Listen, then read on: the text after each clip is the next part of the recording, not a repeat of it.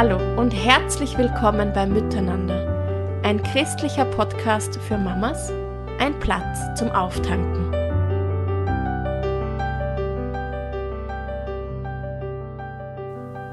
Liebe Mama, vielleicht befindest du dich gerade mitten im Schulstart mit deinen Kindern oder in einer Eingewöhnungsphase mit einem Kindergartenkind.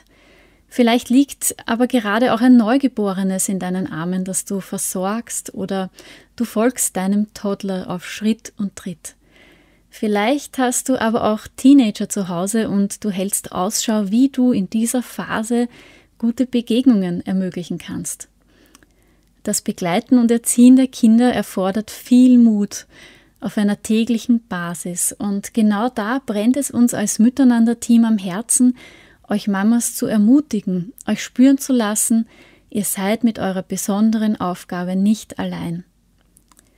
Gerade starten wir nach unserer Sommerpause in die Vorbereitungen für die nächste Miteinander-Konferenz, die im Frühjahr 2024 stattfinden wird. Und wir sind schon ganz gespannt, wie sich da wieder eins ins andere fügen wird für diesen besonderen Tag im Jahr. Bis es soweit ist, möchten wir euch auch in eure Wohnzimmer, in euer Zuhause Ermutigung und Inspiration zukommen lassen mit unseren Podcasts. Mein Name ist Claudia Berghöfer, ich bin verheiratet, ich wohne im Süden von Wien und darf drei Kinder auf ihrem Weg begleiten im Alter von zwölf, zehn und sieben Jahren. Und es ist mir eine echt große Freude, den Miteinander-Podcast jetzt schon seit zweieinhalb Jahren zu hosten. In unseren kommenden Episoden möchten wir euch ein paar der Vorträge unserer letzten Konferenz zur Verfügung stellen.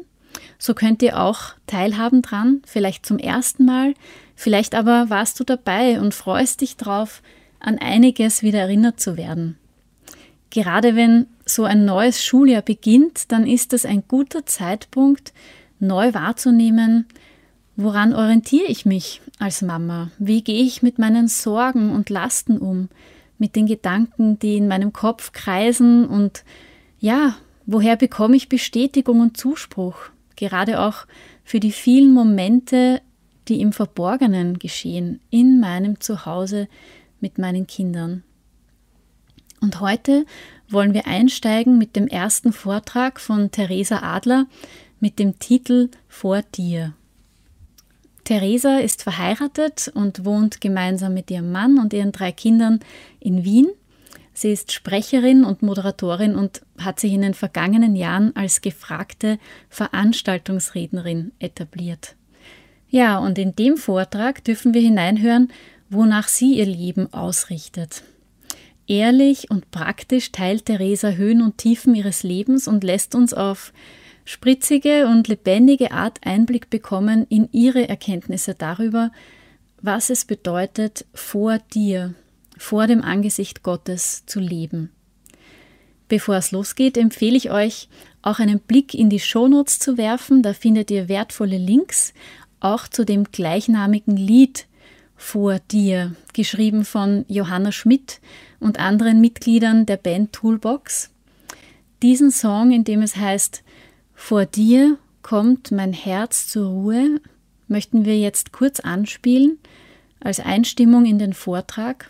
Ihr dürft ihn dann ganz am Ende in voller Länge noch anhören. Lasst euch das nicht entgehen, heute auch in diese Musik einzutauchen, denn ich denke, sie kann ein Mamaherz so hervorragend dort abholen, wo es sich gerade befindet.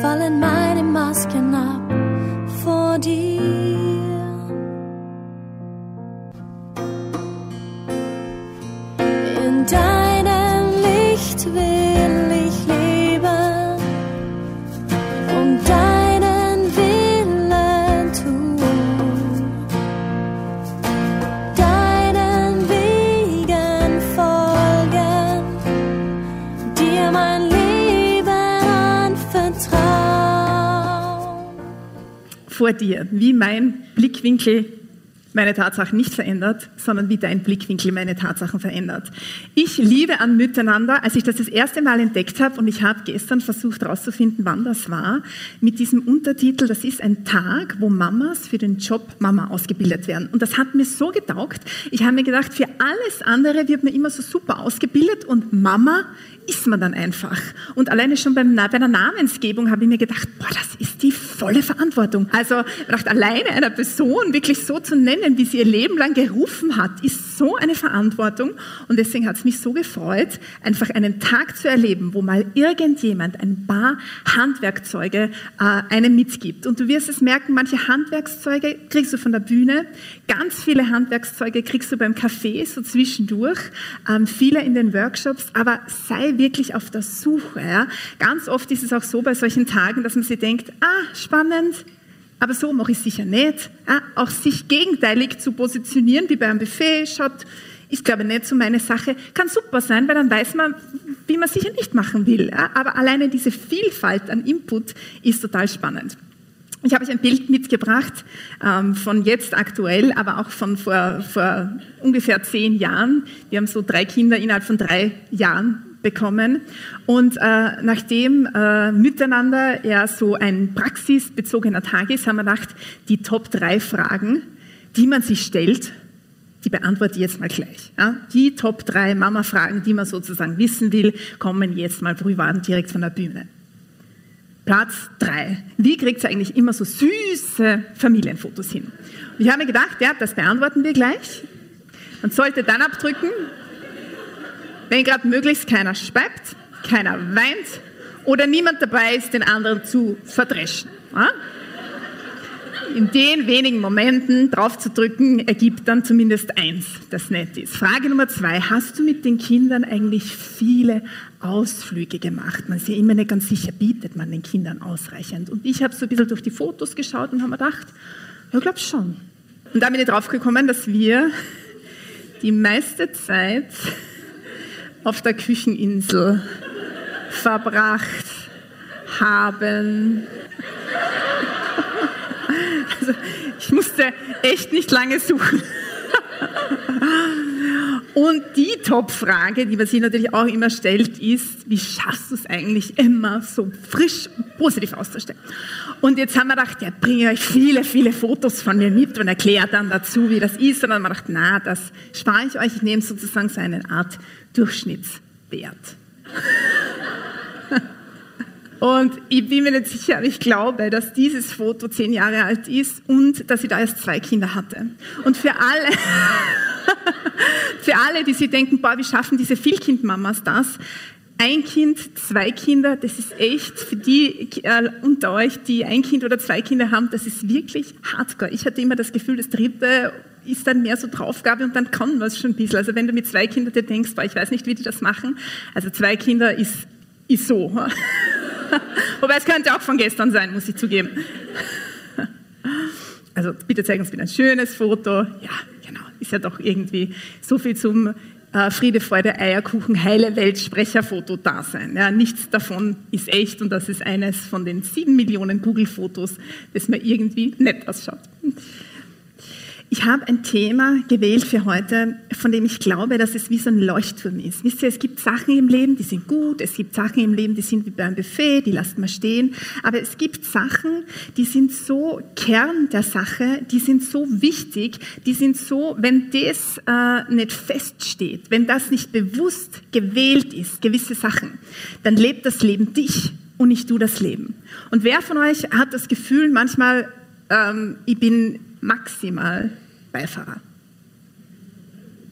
Und dieses Gefühl von ich bin maximal Beifahrer, aber das Leben lebt mich, ist eigentlich nicht besonders cool, oder? Wer genießt im Leben Beifahrer zu sein?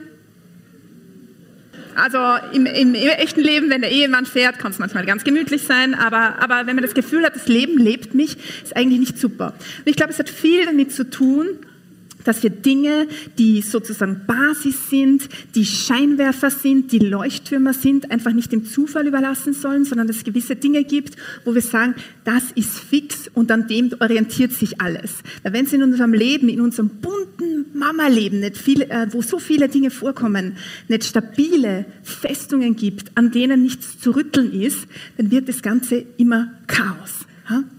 Und wir haben viele, viele Lasten zu tragen, immer wieder mal, viele von uns, sehr viel Alltag, aber ganz oft, und das habe ich vorher gerade eingeblendet, sind es nicht die Lasten, die wir tragen, die uns erdrücken, sondern es ist die Art und Weise, wie wir sie tragen. Und deswegen ist es so wichtig, dass die Art und Weise, wie wir sozusagen aufgestellt sind als Mamas und was gewisse Prinzipien sind, die können sein wie so ein Rollwagen. Mein Mann und ich haben immer wieder Tonnen von Zeug in den Keller geschleppt, also 17 Kilo Kindergewand und dann wieder rauf und Spielzeug und hin und her. Und ich glaube, erst nach zehn Jahren hat er so ein ganz basic Wagen mit vier Rollen drauf gekauft. Das war die mega Offenbarung. Die Last war genauso schwer, aber plötzlich war das einfach easy cheesy. Und es gibt Dinge im Leben, die sind wie dieses Rollwagen mit vier Rollen drauf. Die Last ist genau die gleiche, aber es fühlt sich auf einmal nicht mehr so an. Und die Frage, die ich euch heute stellen möchte, ist ganz einfach die, unter welchem Scheinwerfer, unter welcher Beleuchtung, unter welcher Bewertung leben wir eigentlich unser Leben? Weil das so extrem viel ausmacht.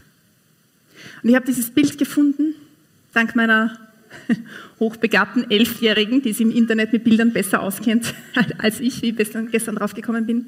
Da habe ich gedacht, die Art und Weise, mit welchem Scheinwerfer, mit welchem Licht wir auf unser Leben leuchten, ist nicht nur irgendwie, naja, dann sehe ich es halt positiv oder negativ, sondern beeinflusst die Art und Weise, wie wir leben.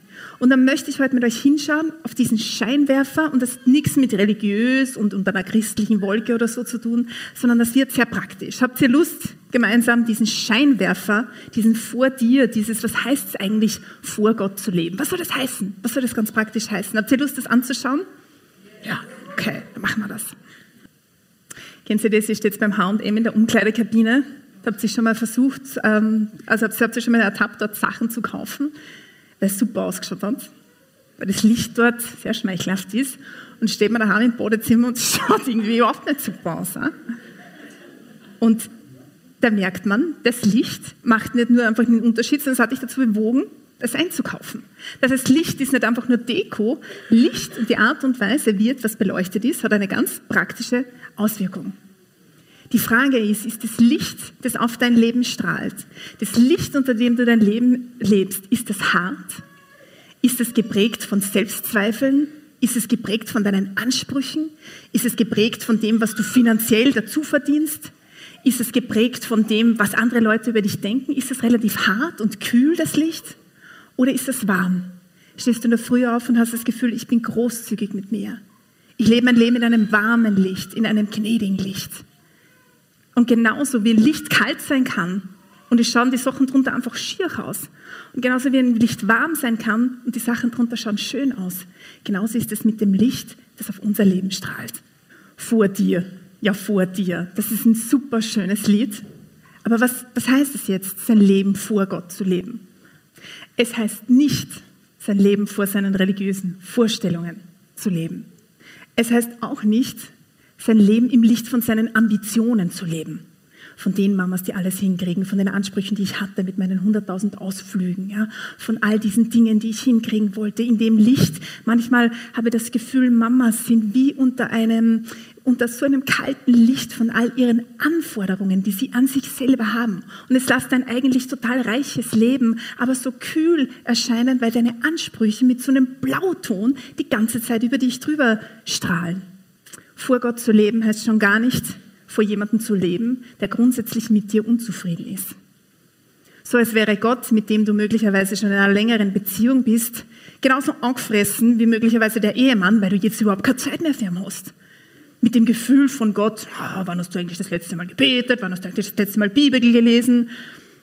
Ist es ein Licht, in dem du, wenn du an Gott denkst, wo du denkst, huh, da wird's kühl, huh, da wird's kalt, huh, da kommen sämtliche Anforderungen auf mich zu. Oder ist es ein Licht, wo du weißt, es ist mindestens so schön, mindestens so warm und mindestens so herzlich wie beim H&M in der Umkleidekabine.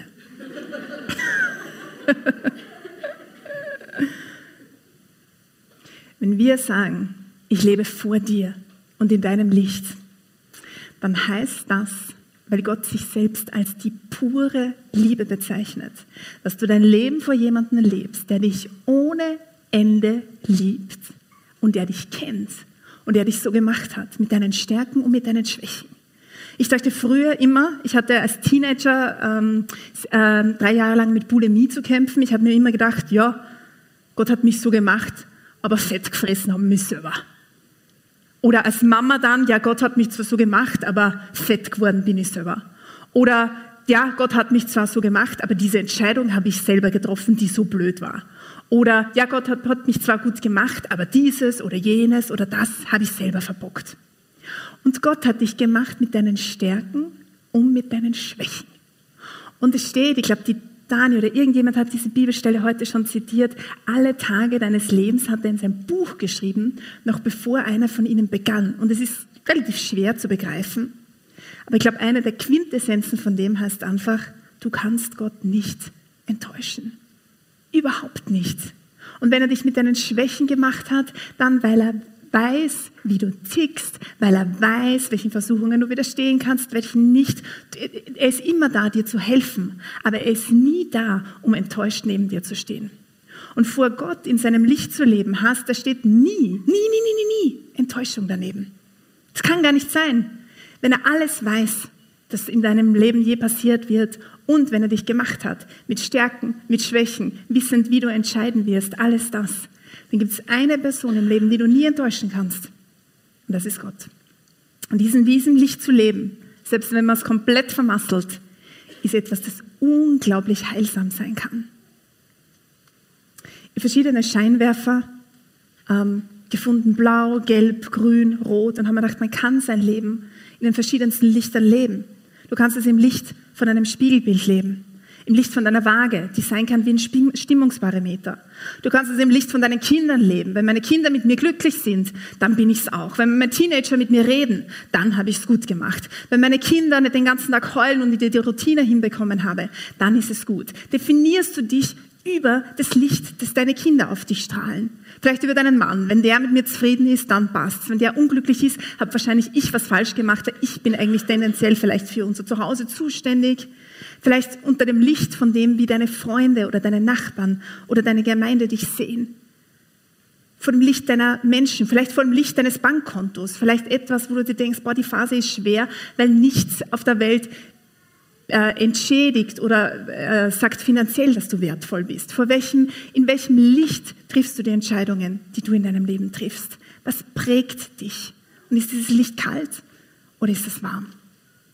Es gibt Dinge, da haben wir das Gefühl, alle klatschen. Ganz praktisch. Zum Beispiel, ja, du kommst zum Beispiel in einen Gottesdienst und ähm, alle, ja, deine Kinder sind adrett, es ist gerade niemand angeschrieben oder zerstritten offensichtlich oder so, du bist pünktlich und so weiter und so fort.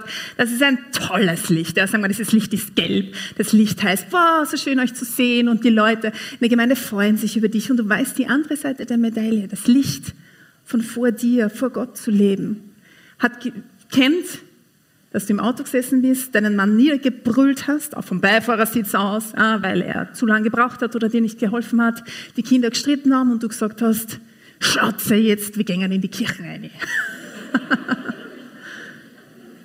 und der Applaus vom gelben Licht wirkt zwar irrsinnig beflügelnd, ist aber irgendwie nichts wert. Weil du weißt, vor Gott, der ist zwar nicht enttäuscht von mir, aber es wäre gescheiter, ich würde keinen Wert auf dieses gelbe Licht legen, sondern würde Wert darauf legen, vor Gott zu leben, in seinem Tempo, im Tempo meiner Familie. Wäre zu spät, dann wäre das gelbe Licht weit nicht so prickelnd, weil möglicherweise wird dann niemand sagen, hallo, schön, dass du da bist, sondern, hm, hm, hm, hm. aber auf welches Licht lege ich eigentlich Wert? Ich hatte ganz praktisch, wir hatten als ähm, Nachbar-Community vor zwei Jahren eine sehr, sehr, sehr alte Dame, die Erna. Und die Erna konnte nicht mehr für sich selbst kochen, ähm, war schon an die 100 und dann hat es die Frage gegeben, wer hilft denn immer für die Erna zu kochen? Ja? Jeden Mittag ein Mittagessen vor die Tür zu stellen. Und haben wir gedacht, na gut, okay, für fünf Leute oder für sechs Leute kostet ist schon wurscht. Ja, ich groß aufgezeigt. Ja, super, der Resa war ständig eingeteilt, weil die Mama und selbstständig, heißt für viele Leute ja unterm Strich eh immer daheim. Kann also eh immer kochen, passt. Sondern war, die, war ich eingeteilt für die Erna zu kochen. Dafür habe ich mich gemeldet, das war okay. Und dann kam der dezente Hinweis, ja, die Erna, die isst immer schon um halb zwölf.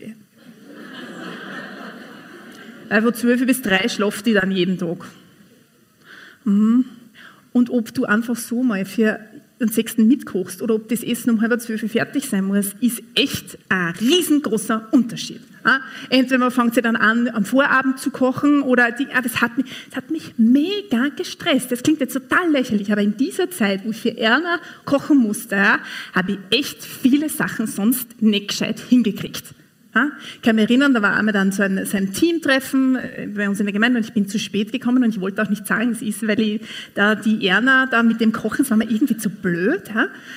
Aber ich habe mir gedacht, ja, das ist das Licht Gottes. Das Licht Gottes, das ist das ultimative ähm, Liebe deiner Nächsten wie dich selbst. Sei für deinen Nächsten da. Ja. Das hat niemand gesehen. Nach außen hin war ich zu spät. Nach außen hin war ich gestresst oder hatte wenig Zeit warum auch immer, ja, es war blöd, aber vor Gott habe ich gewusst, das ist eines der wichtigsten Dinge, die du machen kannst. Sieht niemand, klatscht niemand, aber im Licht Gottes ist es unglaublich wertvoll. Ich habe der alten Dame von Gott erzählt, ihr habe das Gefühl gegeben, weil die wollte kein Essen auf Rädern, es war ihr wichtig, dass jemand frisch für sie kocht.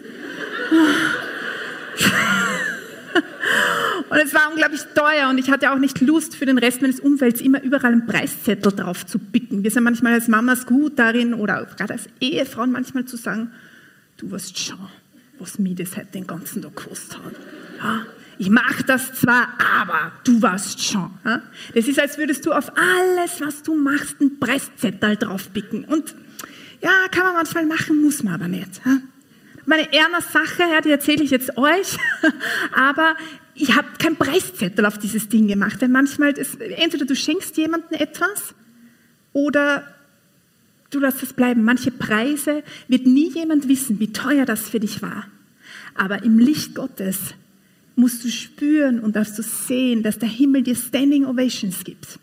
Und das zu spüren oder zu sehen, wenn niemand klatscht, wenn niemand weiß, wie teuer Sachen für dich waren, ist unglaublich wertvoll. Ich ähm, habe die Kinder bekommen, da war ich ähm, 30. Ähm, und ich muss sagen, ich bin nicht ein besonders ähm, extrovertierter Mensch. Ja. Die Doris hat mal gesagt, erstaunlich, aber eigentlich, dass du auf einer Bühne dann stehst und zu so vielen Leuten redest. Und ich habe zu Doris gesagt, ja, auf einer Bühne ist man ja auch alleine. Ähm, das ist was ganz anderes. Und mit dieser Mama-Rolle kamen plötzlich irrsinnig aber wirklich irrsinnig viele Sozialkontakte in meinem Leben. Wer kennt das? Und stundenlange Gespräche am Spielplatz mit tausend Leuten, nicht über eine, äh, meistens darüber, wie es dir geht und dann vom Schlafzimmer, also sowohl vom Kind als auch vom Schlafzimmer-Thema mit dem Ehemann und, und, und all das hast du plötzlich am Tisch und auf der ähm, Spielplatzbank und es sind irrsinnig viele Leute da. Und ich kann mich erinnern, ich bin stundenlang wie viele von euch am Spielplatz gesessen und habe Menschen zugehört und Geschichten erzählt und es hat mich irrsinnig viel gekostet. Nicht, dass ich arm gewesen wäre oder bemitleidenswert, aber es war für mich echt nicht entspannend. Ja? Aber ich kann als, als introvertierte Mama kann ja nicht ständig mit deinem Kind einsperren. Du musst irgendwie eben rausgehen und mit vielen Leuten reden und alles das. Und ich habe gewusst, was total banal ausschauen mag, was, ja, die Mama sitzt den ganzen Tag am Spielplatz. Hm, ja, ist jetzt nichts, wo dich jemand groß beklatscht. Aber ich habe gewusst, Menschen zuzuhören, mir Geschichten anzuhören, mich ehrlich für eine Anzahl an Nachbarinnen und Leuten in meiner Gegend zu interessieren, die ich bis dahin nicht einmal wahrgenommen habe, ist vor im Licht Gottes so viel wichtiger als alle meine Pläne und alle meine Haushaltssachen. Und es ist so wichtig, dass wir über den Dingen, die niemand sieht, die Standing Ovations, also das Klatschen des Himmels sehen können das Licht Gottes, das warme Licht Gottes, das zufriedene Licht Gottes sehen können.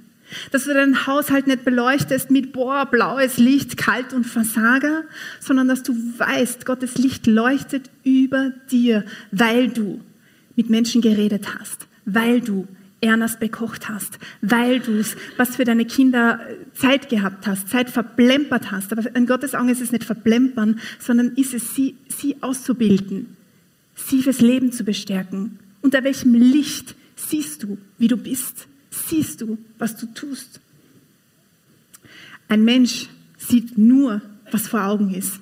Viele Scheinwerfer in deinem Leben sehen nur, was offensichtlich ist. Gott aber schaut dein Herz an. Für manche Sachen kriegen wir Applaus, aber du weißt, den Applaus kriege ich nur, weil in Wirklichkeit irgendwas, eben Klassiker, einmal die ganze Familie niedergebrüllt, damit ich pünktlich wo bin. Wie wertvoll ist der Applaus? Ihr habt es sicher auf der Homepage gelesen und ich lese es euch einfach kurz genauso vor, wie es da steht, weil es das so, so treffend ähm, beschreibt. Manchmal fühlen wir Applaus oder Bewunderung der Welt um uns herum, aber wir spüren, dass der Applaus nichts wert ist. Unsere Gedanken, unsere Motive, die niemand sieht und von denen wir wissen, dass sie alles andere als beklatschenswert sind, dämpfen ihn. Manchmal hingegen applaudiert niemand weil niemand deine Entbehrungen, deine Heldentaten oder schwierigen Entscheidungen sehen kann. Aber der Himmel schenkt uns Standing Ovations. So oft ist der Blickwinkel Gottes auf die Tatsachen unseres Lebens ein völlig anderer als den, den wir über Dinge haben. Und ich habe mir gedacht, damit das einfach nicht nur so nach guter Idee geht, äh, klingt, ja, Blickwinkel Gottes kann man haben, muss man nicht und so weiter und so fort, gehe ich mit euch in eine kurze Geschichte aus der Bibel, die eigentlich eine elendslange ist, aber wo auch jemand war, der die Aufgabe hatte, viele Leute von A nach B zu bringen. Ist ja oft ein großer Job als Mama, viele Leute von A nach B zu bringen. Und ähm, das war der Mose. Und der Mose hat ja immer wieder, äh, auf gut Deutsch würde man sagen, sein Gefrett gehabt mit den Israeliten. Also da hatte die Israeliten, die waren in Ägypten in Gefangenschaft und Sklaverei. Und der Mose war der, der berufen war, die von A nach B zu bringen. Also von der Sklaverei in Ägypten raus in ein Land, in dem Milch und Honig fließt, ins verheißene Land. Das war sein Job. Ja? Mit extrem vielen Leuten im Gepäck einmal durch die Wüste bis ins verheißene Land. Und irgendwann einmal haben die wieder gröber irgendwas vergeigt, diese Israeliten. Ja, ganz konkret haben sie ein goldenes Kalb aufgestellt, als der Mose gerade die zehn Gebote empfangen hat. Und Gott war unglaublich wütend auf sein Volk und lange Geschichte kurz gemacht. Gott hat, äh, Moses ist dann bei Gott für sein Volk eingestanden und so weiter und so fort. Am Ende war dann alles wieder gut. Geschichte ungefähr erfasst? Und dann sagt Gott zu Mose, weißt du was, verlass jetzt den Ort, geh mit dem Volk, das du aus Ägypten herausgeführt hast, in das Land, das ich Abraham, Isaac und Jakob versprochen habe. Damals habe ich euch geschworen, euren Nachkommen werde ich das Land geben. Und ich will einen Engel für euch hersenden und die Kananiter und Amoriter und alle vertreiben. Zieh in dieses Land. Und dann ist das Letzte, was Gott sagt, ich werde nicht mit euch kommen, weil ihr so ein starrsinniges Volk seid. Ich würde euch sonst unterwegs vernichten. Wenn du dich jemals allein im Klo eingesperrt hast, Türe hinter dir zu, weil du gedacht hast, ich würde euch sonst vernichten, dann weißt du genau, wie Gott sich da gefühlt hat. er hat das gelesen und man dachte, das ist ein voller Mamasatz, ein Gott, der seine Grenzen kennt. Ja? komme ich nicht mit. Und ich will mich nicht über Gott lächerlich machen, überhaupt nicht. Ja? Aber ich finde das echt einen spannenden Satz. Ihr geht's, wir sind wieder gut, aber jetzt geht's ohne mich, weil sonst flippe ich aus. Steht so in der Bibel. Wir müssen die Bibel immer so lesen, dass wir das rausholen können, was für unser Leben einfach relevant ist. Und ähm, der Mose hat gesagt, na, das machen wir so nicht. 2. Mose 33, 15. Wenn du nicht selbst voranziehst, dann schick uns nicht von hier fort. Auf Englisch klingt es noch schöner. If your presence doesn't go with us, do not bring us up from here. Was sollte uns unterscheiden von allen Völkern dieser Welt, wenn du nicht mitgehst? Das heißt, im Klartext hat der Mose gesagt, ich bleibe lieber in der Wüste, als dass ich in verheißene Land stresse, wenn du nicht mitgehst. Deine Gegenwart, das, was du für mich bist, deine Klarheit ist mir wichtiger als mein Ziel zu erreichen. Vor dir im Licht Gottes bedeutet oftmals einfach langsamer zu gehen. Es hat es für Mose bedeutet, langsamer zu gehen, dafür mit Gott mit. Der ist nicht einfach losgezogen ohne ihn. Der hat gesagt, ich gehe nicht, wenn du nicht da bist. Ich verzichte vielleicht auf das verheißene Land. Ich verzichte auf mein Tempo. Ich verzichte auf meinen Ruf als pünktliche Person. Ich verzichte auf meine Pläne.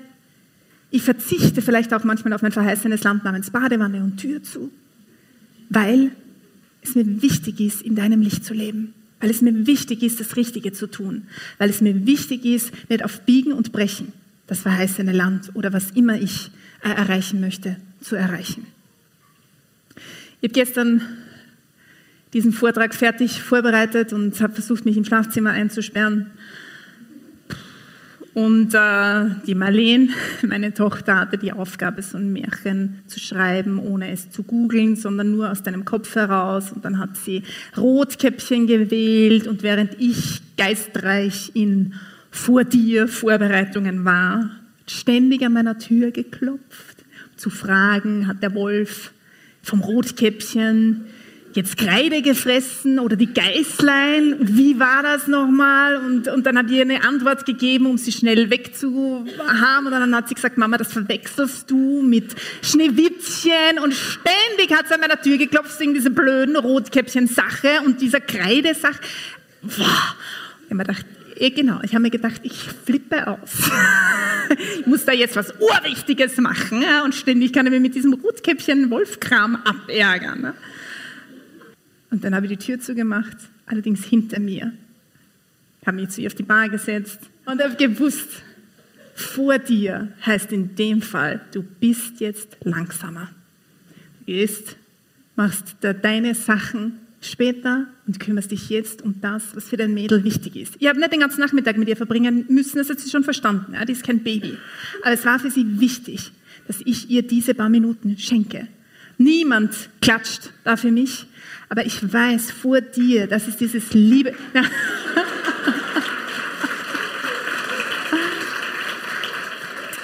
Aber dieses Klatschen des Himmels, immer wieder mal, genau dieser Klang, den ihr jetzt gehabt habt, ich glaube so oft, in so vielen Momenten, wenn du was anderes machst, als du geplant hast, dieses Klatschen zu hören, ist etwas, das du abgespeichert haben musst. Und weil ihr das gerade so zaghaft, berechtigterweise zaghaft, aber niemand muss für meine Märchengeschichten klatschen, ja, gemacht habt, aber ich möchte einfach, dass wir in einem kurzen Moment einfach gemeinsam klatschen, damit du dieses Klatschen, diese, diesen Ton im Ohr hast, wo du weißt, es gibt Entscheidungen, die hauen mich komplett aus der Bahn, die machen meine, meine, meinen, meinen Weg nicht gerade einfacher, aber der Himmel klatscht für mich. So auf drei, okay? Und merk dir dieses Klatschen über deinem Leben am Tag, glaube ich, 17 Mal verteilt. Denn ich bin mir sicher, dass der Himmel mindestens 17 Mal für jede Mama, die in der Früh aufsteht, so klatscht. Eins, zwei, drei.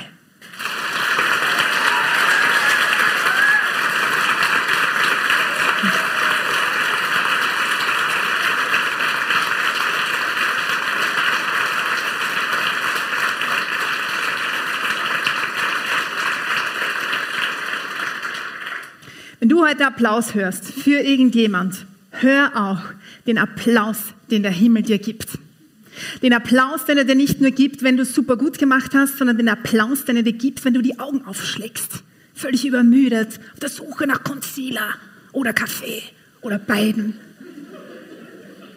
Vor dir zu leben bedeutet, in dem Moment, wo du aufstehst, jemanden zu haben, der dich großartig findet, der dich so gemacht hat, der dich eigentlich als Nachtmensch gemacht hat, aber als, Morgen, als Mama ist es wurscht, weil du eigentlich morgens aufstehen musst. Aber Gott liebt dich und er kennt dich. Ich habe zum Abschluss drei ganz praktische. Ah ja, und Gott erfüllte Moses diesen Wunsch. Ich habe vergessen dazu zu sagen, Gott hat gesagt, okay, alles klar, Moses, ich bleibe bei dir. Ich gehe mit euch mit. Vor dir ganz praktisch. Wie kann das jetzt ganz praktisch ausschauen? Wie kann ich jetzt ganz praktisch sicher sein, dass mein Leben in diesem Scheinwerferlicht Gottes, in diesem warmen Licht Gottes, ja, miteinander zeichnet sich durch Praxis aus. Wie, wie kann ich das jetzt machen? Ja, wie kann ich den Scheinwerfer uminstallieren? Mir ist es halt nochmal wichtig, nur mal wichtig, dass meine eigenen Ansprüche super sind, dass die Ansprüche meines Ehemanns, meiner Kinder, meines Kontos, was auch immer, ich, vor dir. Ja, das ist gut zu wissen, dass sie den Scheinwerfer nehmen sollte, aber wie montiere ich den jetzt um? Punkt eins: lass dich von deinen Gedanken nicht aus der Ruhe bringen. Es gibt ein super cooles Zitat, das heißt, glaub nicht alles, was du denkst. Ja. Und wir denken, da gibt es verschiedenste Dinge, entweder 6000 Gedanken am Tag oder 80.000, also sind die Wissenschaftler nicht ganz einig, aber es ist jedenfalls ultra, ultra viel.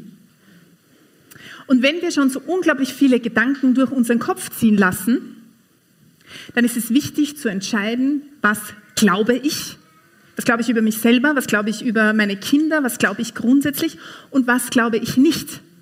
Als Mamas haben wir es unglaublich viel mit Angst zu tun. Angst sind so Gedanken, die streifen durch dein Leben, ob du ängstlich bist oder nicht. Die kommen uneingeladen, bam, bam, bam, ob aus dem was wird, ob der kranke. Und die Frage ist aber nicht, ja, kann ich gegen diese Gedanken, kannst du oft nichts machen. Aber gegen welche, die du glaubst, das kannst du wohl entscheiden.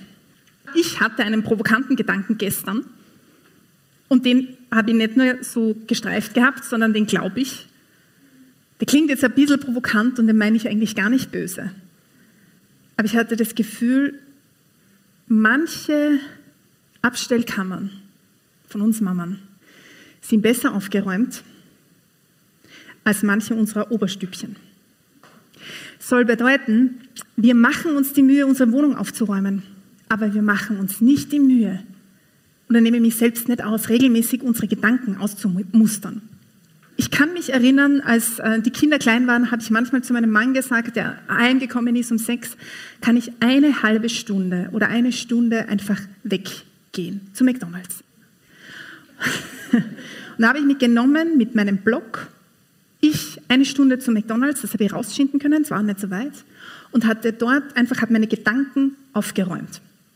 Ich kann euch jetzt nur ein Beispiel von mir geben, aber das ist auch etwas, wo du immer wieder mal Leute fragen kannst, wie räumst du eigentlich deine Gedanken auf? Wie sortierst du dich eigentlich? Wie identifizierst du eigentlich die Stimme Gottes, was man die überhaupt irgendwie hören kann, und deine eigene? Wie machst du das? Ganz praktisch, Ladies. Wir müssen uns einander fragen, wie lebst du denn mit Gott eigentlich so? Ganz praktisch. Und ich bin zu McDonald's gegangen regelmäßig und ich mache das immer noch ähm, mit, einem, ähm, mit einem Blog und habe einfach angefangen zu schreiben. Ich habe mir gedacht, der David in den Psalmen hat eigentlich nichts anderes gemacht, sonst wären die Psalmen nicht so, die fangen manchmal total depressiv an. Und am Schluss ist immer, preise den Herrn meine Seele. Ja? Ich glaube, der hat das ähnlich gemacht, einfach geschrieben. Ich habe geschrieben, was mir durch den Kopf geht. Gar nicht einmal für Tagebuch, weil viel zu unstrukturiert. Ich habe geschrieben, was ich bete. Ich habe geschrieben, wo ich das Gefühl hatte, Gott redet zu mir. War das immer Gott? Manchmal schon, manchmal nicht. Aber genauso wie wir zwischenmenschlich manchmal Kommunikationsmissverständnisse haben, dürfen wir auch keine Angst davor haben, dass du Gottes Stimme nicht immer klar und deutlich durch den Nebel hörst. Ich höre manchmal nicht einmal die Stimme meines Mannes richtig. Ja? Also warum sollte ich dann so viel Angst davor haben, dass ich Gott garantiert verstehe? Es gibt manche Dinge, von denen hatte ich den Eindruck, Gott sagt sie zu mir, da habe ich dann Jahre später das Gefühl gehabt, nein, das war eher dein Gedanke, aber das macht nichts. Deswegen kann ich keine Angst davor haben, mir zu denken, boah, weiß nicht, ob Gott zu mir redet und er redet nur dann. Manchmal redet er durch den Nebel. Manchmal sind es deine eigenen Gedanken. Aber es macht Sinn, einfach aufzuschreiben, was dir durch den Kopf geht und aufzuräumen. Ganz gezielt habe ich dann manchmal aufgeschrieben, ich glaube nicht mehr. Doppelpunkt.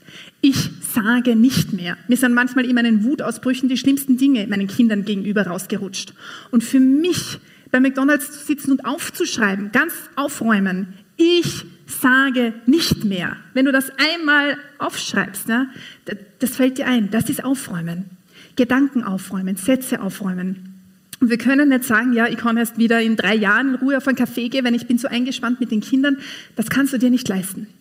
Du musst dir die Zeit irgendwo nehmen, genauso wie du dein Abstellkammer okay, das ist ein schlechtes Beispiel, weil das ist wirklich selten gut aufgeräumt. Aber genauso wie du Bereiche deines Lebens immer wieder aufräumst, musst du dich selber aufräumen. Dir die Zeit rausschinden, zu sagen, ich räume, ich räume auf, weil ich nicht alles glauben will, was ich denke. Macht es für euch Sinn? Manchmal heißt es auch einfach, sich ganz bewusst zu ernähren. Wir sind ja, als Mama wird man automatisch ein bisschen Ernährungsweltmeister. So nach dem Motto, was ich bis jetzt alleine für mich gegessen habe, ist ja wurscht, aber jetzt geht es um wen anderen. man fängt an, sich damit zu befassen. Befass dich auch damit, womit ernähre ich eigentlich meine Gedanken. Und mach vielleicht auch mal eine Gedankendiät. Laktosefrei bedeutet vielleicht gedanklich auch manchmal Facebook-frei. Könnte sein, ja? Wenn du merkst, ich habe ein Problem damit, äh, mich ständig mit anderen Leuten zu vergleichen. Oder ich glaube tatsächlich, all das, was auf Social Media sehe, wie andere, alle anderen es so großartig hinkriegen. Oder diese ganzen super guten Weltverbesserungszitate stressen mich. Dann mach eine Diät. Aber lass nicht zu, dass dein Kühlschrank und dein, dein, dein, dein Abstellkammer besser aufgeräumt ist als deine Gedankenwelt. Punkt zwei, ganz praktisch. Lass dich von deinen Phasen nicht aus der Ruhe bringen. Manchmal können wir Dinge nicht ändern. Aber das heißt noch lange nicht, dass das für immer so bleibt. Mit manchen Dingen müssen wir uns sozusagen arrangieren, aber das heißt nicht, dass das für immer so ist. Ich erzähle euch eine kurze Geschichte aus der Rubrik Ehe. Mein Mann und ich sind, nach, sind 20 Jahre verheiratet, wir haben uns recht jung kennengelernt und wir hatten das Vorrecht, bei einem sehr weisen Paar Ehevorbereitung zu machen. Und da war eine Frage, kann ich mich noch erinnern, der Karl hat sie gestellt. Und er hat gesagt, glaubt ihr, dass irgendwann der Punkt kommt, wo ihr euch nicht mehr liebt? Und wir so, na, also, natürlich nicht. Mann, wenn der Punkt kommt, ist es aus. Also der kommt nicht. Und äh, spannenderweise hat Karl zu uns gesagt, der kommt schon. Und wir haben uns gedacht, ja, das ist typisch so Verstandesehe, Christensatz. Wenn, wenn, du dich nicht mehr liebst, also wir waren völlig entsetzt darüber. Aber Karl hat das ganz locker, so ein brauchiger, gelassener, erfahrener Mann, einfach stehen gelassen. Ist nicht viel drauf herumgeritten. Sieben Jahre später war das dann soweit. Und ich erzähle am Nachmittag ein bisschen mehr davon, aber es war tatsächlich eine Zeit, wo wir uns definitiv nicht mehr geliebt haben. Ich habe mich in jemand anderen verliebt und mein Mann war überhaupt, der war in seine Arbeit verliebt und wir hätten sagen können, sozusagen, diese Ehe ist am Ende. Und hätte ich nicht Karl im Kopf gehabt, der zu mir, der mir das Gefühl gegeben hat, nicht auf das kannst du einstellen, das kommt sicher irgendwann, aber das kann normal sein, dann hätte ich gedacht, das ist am Ende. Aber es war eine Phase. Das heißt auch nicht, dass das ab dann so ist. Es war eine Phase, wo wir durch einen extremen Zerbruch gegangen sind als Ehepaar, aber nur weil das damals so war, dass wir uns nicht mehr geliebt haben, nur weil etwas so ist, dass, dass irgendeine Situation mit deinen Kindern oder mit dir selbst oder was auch immer so ist und du fühlst dich ohnmächtig, heißt noch lange nicht, dass das so bleibt. Im Gegenteil, wir haben dann beide gewusst, haben, ich habe nicht meine ganze Szenerie ausgetauscht, nicht mein ganzes Setting, nicht mein ganzes Leben, nicht meinen Mann, sondern meinen Scheinwerfer. Ja, habe mit einem anderen Blick drauf geleuchtet. Und es ist nicht nur so, dass das dann irgendwie alles in einem anderen Licht erstrahlen lässt, sondern ich habe Gott da reinstrahlen lassen. Und diese Ehe hat sie in einer Blüte wiederentwickelt, die davor gar nicht da war. Und mein Mann und ich lieben uns heiß und innig. Und selbst wenn etwas so ausschaut, dass du jemanden nicht mehr liebst oder dass du nicht mehr kannst, es ist nie Endstation. Das Ende der Geschichte ist noch lange nicht geschrieben. Also lass dich nicht von deinen Phasen irgendwie dir denken, boah, ich muss nicht nur den Scheinwerfer, sondern hier alles, sogar die Akteure ändern. Na, entspann dich. Chill. Aber gib nicht auf. Und zwischen chillen und aufgeben ist ein Riesenunterschied. Du kannst chillen, auch als Teenager-Mama, über manche Situationen. Du kannst gechillt sein. Aber aufgeben ist was anderes. Du kannst dich mit Sachen einfach arrangieren, aber nicht aufgeben. Und immer wieder das Licht Gottes suchen, weil sich Sachen ändern. Lass dich von deinen Phasen nicht aus der Ruhe bringen. Letzter Punkt, lass dich von deinen Zielen nicht aus der Ruhe bringen. Vor dir ist selten eine Destination. Das ist ein Weg. Und ich möchte euch zum Abschluss eine Bibelstelle vorlesen, die Gott zu Mose gesagt hat. Ich selbst werde vorangehen und dich in ein Land bringen, in dem du in Frieden leben kannst. My presence will go with you and I will give you rest. Moses hat das verheißene Land nie betreten. Moses hat dieses Kanaan, wo er eigentlich hin wollte, wo er diese ganzen Israeliter hingeführt hat, nur von der Ferne gesehen. Aber Gott hat zu ihm gesagt, ich werde vorangehen und dich in ein Land bringen, in dem du in Frieden leben kannst. Und ich glaube, das Land, das Gott Mose verheißen hat, war nicht sein Ziel, war nicht Kanaan, sondern es war der Friede Gottes. Der wurscht, wo der Moses war. Und Tatsache ist, dass der Moses in der Wüste verstorben ist und nicht in Kanaan, beziehungsweise am Berg oben. Wurscht, wo der war, der hat gewusst, ich bin vor dir. Ich gehe in deinem Tempo. Ich sterbe lieber in der richtigen Richtung, mit dir in meiner Nähe, am Weg, als dass ich irgendwie irgendwo hinrenne, irgendein Ziel erreiche, aber du bist nicht da. Warum ist es wichtig? Weil es dir Frieden geben wird. Er wusste, das verheißene Land für Mose ist nicht dort, wo Milch und Honig fließt, sondern wo der Friede Gottes wohnt. Es wird dir nicht das verheißene Land Ruhe bringen. Es wird dir nicht Ruhe bringen, wenn endlich dann. Als Mama sind wir oft versucht, wenn dann, wenn sie dann aus dem Gröbsten heraus sind, wenn sie dann mit dabei kostet, wenn der dann selbstständig ist, wenn der dann neben die Windel macht, wenn der dann endlich die Pubertät vorbei ist, wenn dann, wenn dann, wenn dann. Du kannst die ganze Mama-Zeit durchgehend irgendwie irgendwo hinhoffen. Und vor dir bedeutet es, entspann dich. Ich will dich in ein Land bringen, in dem du in Frieden leben kannst. Vor mir, vor Gott, in seiner Gegenwart, mit seinem Applaus. Es wird dir nämlich nicht dein Ziel, dein Wenn dann, die Ruhe bringen. Meine Gegenwart wird es sein. Manche Dinge schauen so super aus und sind es nicht. Manche schauen aus, als hättest du versagt, aber das Gegenteil ist der Fall. Ich hatte immer irrsinnige, also ich hatte jetzt nicht Flugangst, aber ich hatte Absturzangst. Eine Zeit im Leben gegeben, da bin ich irrsinnig viel geflogen und ich hatte so, äh, in meinem Leben war nichts gut. Ja. Es war diese Zeit, als ich eine extreme Ehekrise mit meinem Mann hatte und ich habe mich so selbstverdammt und so schlecht gefühlt und mit Gott habe ich mich sowieso schon lange nicht mehr unterhalten und ich habe mir gedacht, der steht sowieso quasi nur äh, mit der Peitsche vor mir. So ein Bild hatte ich von Gott und ich habe mir gedacht, und wenn dieses Flugzeug jetzt abstürzt, werde ich kerzengrast durchrasseln in die Hölle und alle meine Freundinnen im Himmel werden sich fragen, wo ich bin so bin ich geflogen. Ja. Es hat mich echt, und das, das hätte aber niemand gedacht, nach außen hin war alles super. Gelber Beleuchtungsapplaus, Theresa kriegt alles super hin. Und den Scheinwerfer Gottes über meinem Leben, den habe ich nicht gefunden, vor dem bin ich davon gelaufen, vor dieser, den verwechselt, ich, ich kannte den nicht. Und da gab es eine Phase in meinem Leben, da war sehr viel Zerbruch angesagt. Da haben wenig Leute in meinem Leben geklatscht. Es war eher so, Theresa zieht sich zurück, Theresa ist in der Krise, Theresa das. Also alle anderen Scheinwerfer waren relativ still. Aber ich habe gewusst, und es ist oft in einer Krise so, niemand klatscht, kein Scheinwerfer strahlt, aber das Licht Gottes auf meinem Leben ist total klar und deutlich.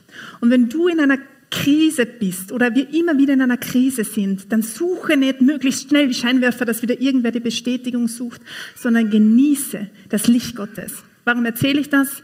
Ich erinnere mich, äh, wo ich dann gemerkt habe, okay, es ist der Scheinwerfer Gottes auf meinem Leben und ich liebe ihn. Bin wieder mal im Flugzeug gesessen.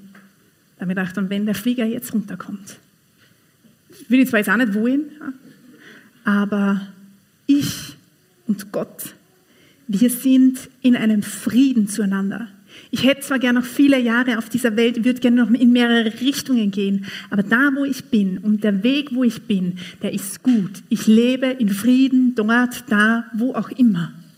Das war für mich ein unglaublich wertvolles Erlebnis zu merken, der Scheinwerfer Gottes in diesem Flieger ist auf dir und du bist in Ruhe mit Gott, wurscht, auch wenn dein Leben eine Baustelle oder eine Krise ist. Im Angesicht von purer Liebe bedeutet im Angesicht Gottes.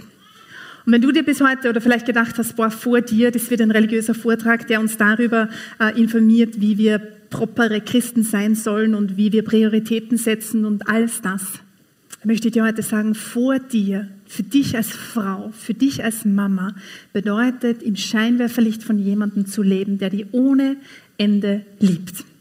Und wenn du das Gefühl hast, ich kann diesen Scheinwerfer absolut nicht finden, dann nutzt diesen Tag heute, um dir auch immer wieder Hilfe zu suchen. Um Hilfe zu bitten heißt nicht, ich gebe auf, sondern Hilfe bedeutet, ich weigere mich aufzugeben. Frag andere Mamas, frag andere Frauen, hey, wie kriegst du das hin, vor Gott zu leben? Hey, wie kriegst du das hin, dein Oberstübchen auf, aufzuräumen? Wie kriegst du das hin? Wie schaffst du das? Wie, wie erlebst du Gott? Ich habe, ihr werdet am am Büchertisch einen, einen riesengroßen Buchstapel finden. Ja, das ist meine Schuld, ähm, weil mich jemand gefragt hat, welches Buch würdest du denn empfehlen? Und ich werde am Nachmittag eigentlich mehr darauf eingehen, aber ähm, nachdem ich selber kein Buch geschrieben habe, was ich aber gerne machen würde, aber es gibt ein Buch, das mir extrem inspiriert hat und das ist dieses, der ungezähmte Messias, wo es einfach darum geht, Jesus vielleicht wie du ihn noch nie gesehen hast, in einem ganz anderen Licht ihn kennenzulernen. Viele von uns sind in einer Langzeitbeziehung mit Jesus. Die ist kühl, die fühlt sich nach Pflichtgefühl an. Das ist ein Buch, das auf eine so liebevolle Art und Weise dich ermutigt, dich ganz neu in Jesus zu verlieben und diese unglaubliche Wärme, die der ausstrahlt, ganz neu entdecken und kennenzulernen. So, such Hilfe, Hilfe ist ein Zeichen von Entschlossenheit und lasst uns ganz neu einfach dieses Licht der Wärme und der, des Wohlwollens und des Anfeuerns und des Applauses über deinem Leben sehen. Weil das nicht nur was ist, was man sich halt schön positiv einredet, sondern weil das was ist, das dein Leben konstant begleitet. Und wenn ich jetzt darunter gehe und ihr wahrscheinlich so freundlich seid zu klatschen, dann klatscht für euch selbst und dann hör dieses Klatschen für dich selbst, als ein Klatschen, als Standing Ovations für dich als Mama, weil du heute in der Früh die Augen aufgeschlagen hast und weil du großartig bist. Vor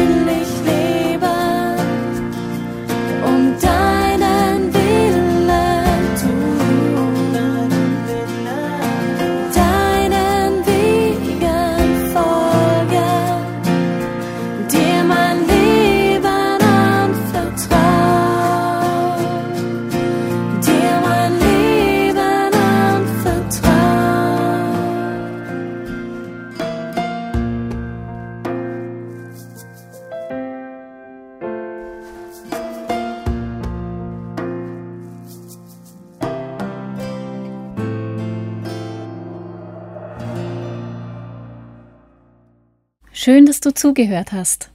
Unsere nächste Episode erscheint in drei Wochen. Bis dahin wünschen wir dir ganz viel Kraft und Segen.